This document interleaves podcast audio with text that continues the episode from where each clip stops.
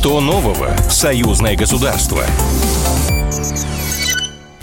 Здравствуйте, это программа «Что нового? Союзное государство». Меня зовут Михаил Антонов, и традиционно в завершении недели мы смотрим на прошедшие семь дней э, и выясняем, что интересного, важного, актуального, главного происходило в разных сферах, которые затрагивали именно проблемы союзного государства. Но мы выходим в праздничный день, 23 февраля отмечается как День защитника Отечества, в том числе и в России, и в Беларуси отмечают это этот день. И с нами на прямой связи председатель правления Белорусского союза журналистов Андрей Кривошеев. Андрей, с праздником здравствуйте.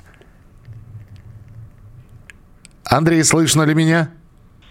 Да, прекрасно слышно. Да, Андрей Евгеньевич, с праздником праздником. А, вот какой вопрос. Мы же помним, как, э, и вы наверняка помните, как многострадален был этот праздник, который отмечался 23 февраля еще в советское время, как День Советской Армии Военно-Морского флота.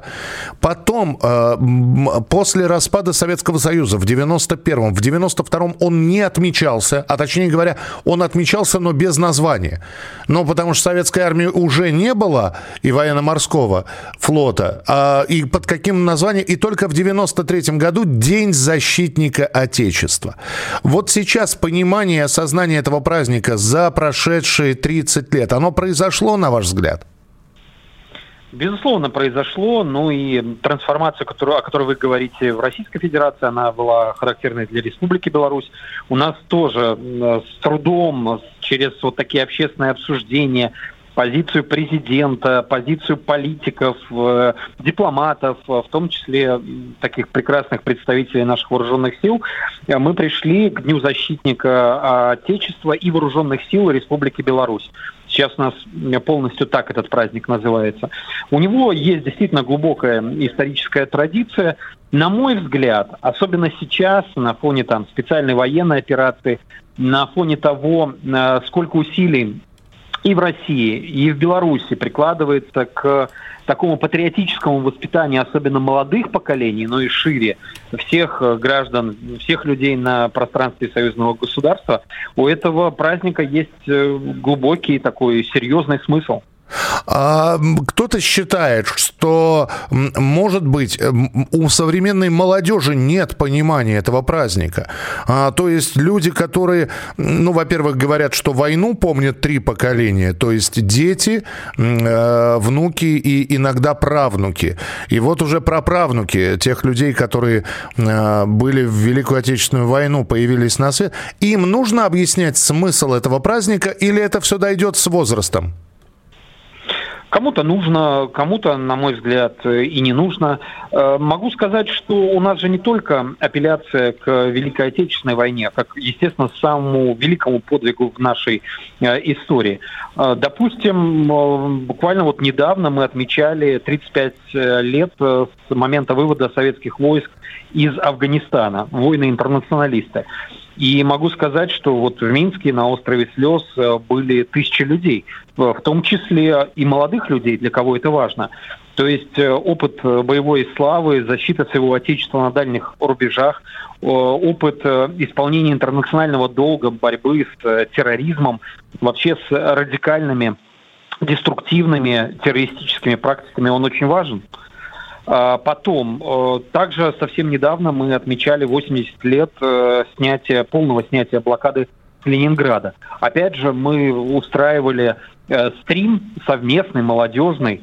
У нас, с одной стороны, была молодежь в пяти кинотеатрах и в Музее истории Великой Отечественной войны в Минске.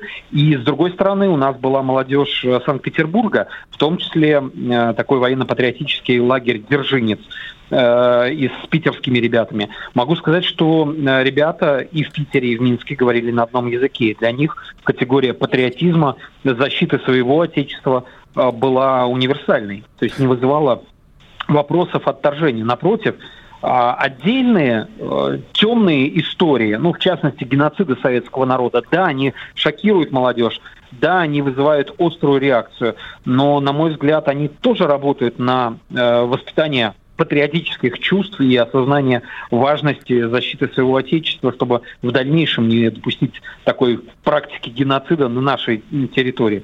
То же самое касается и всех многочисленных площадок, которые обсуждают э, героизм э, воинов, э, участвующих в специальной военной операции, гуманитарные конвои и посылки, которые отправляются из Беларуси э, в новые регионы Российской Федерации, э, участие в этом лидеров общественного мнения, в том числе молодежных блогеров.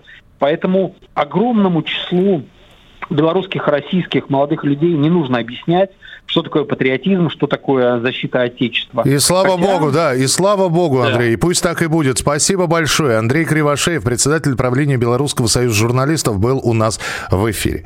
А в Казани проходят игры будущего. Абсолютно новые соревнования, где в классический спорт вплетен еще и киберспорт. 21 дисциплина по пяти направлениям. Спорт, тактика, стратегия, технологии, скорость.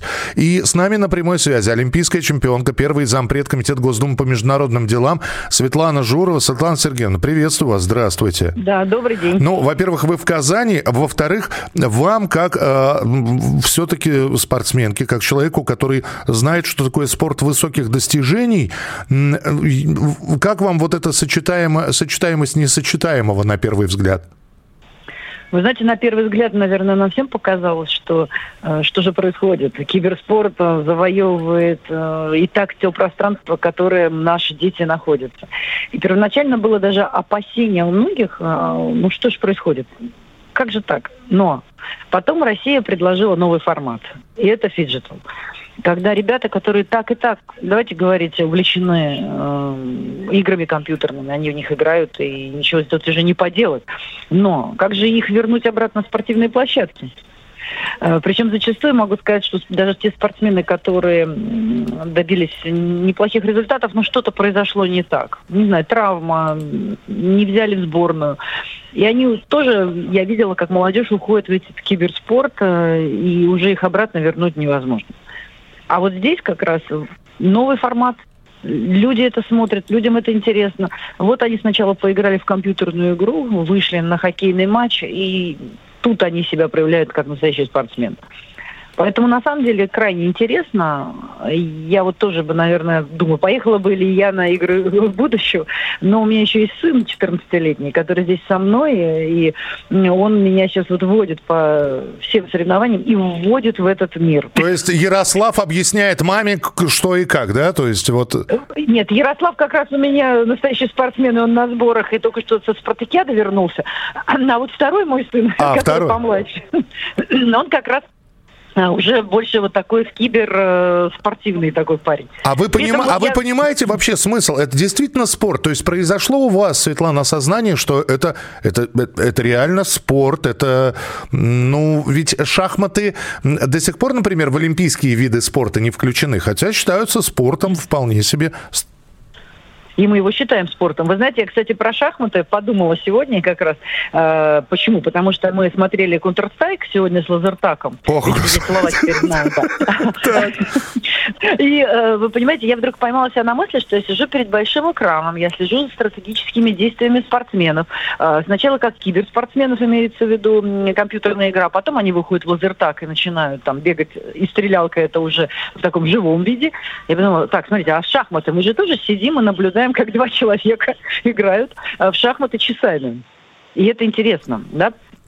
Потому а... что это стратегия, да-да-да, я просто хотел спросить, а вот эти вот э, киберспортсмены, вот вы же не только, наверное, смотрели на экран, вы и на них смотрели. Не бледненькие или не с покрасневшими глазами. Как выглядят-то они? Потому что есть такое впечатление, что вот если крепыш, значит это, это вот гимнаст, боксер. А если задохлик какой-нибудь, это киберспортсмен. Ну, как раз, мне кажется, многие киберспортсмены не сильно задохлики, потому что, наверное, заедают периодически свои вот эти периоды, когда они играют только в игру и не выходят, возможно, на спорт. Вот как раз теперь у них есть возможность чуть-чуть сбросить вес. А, так что там совсем разные ребята, но а, посмотрите хоккейные баталии, баскетбольные игры сейчас, единоборство, а, вот будет футбол. Ну, на самом деле, это настоящие спортсмены это как раз спортсмены, ставшие киберспортсменами. Это, наверное, больше для спортсменов, у которых не получилось э, в высшей лиге в какой-нибудь э, играть на высочайшем уровне, или там не быть сборной России. А вот они находят теперь новый формат, и, слушайте, они тоже становятся героями для молодежи. И молодежь, которая вот как раз понимает, что, например, она не готова идти на там спартакиаду или Олимпийские игры, то вот для них появляется потрясающий формат, вот такой совместить еще в интересной борьбе продлить свое спортивное будущее.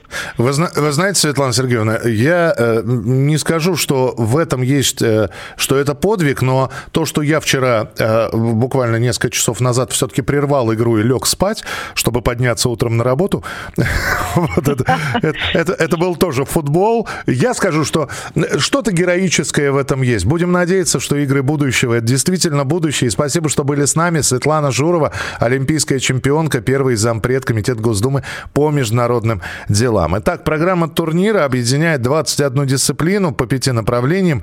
И в этом мультиспортивном турнире принимают участие 277 команд из 107 стран мира.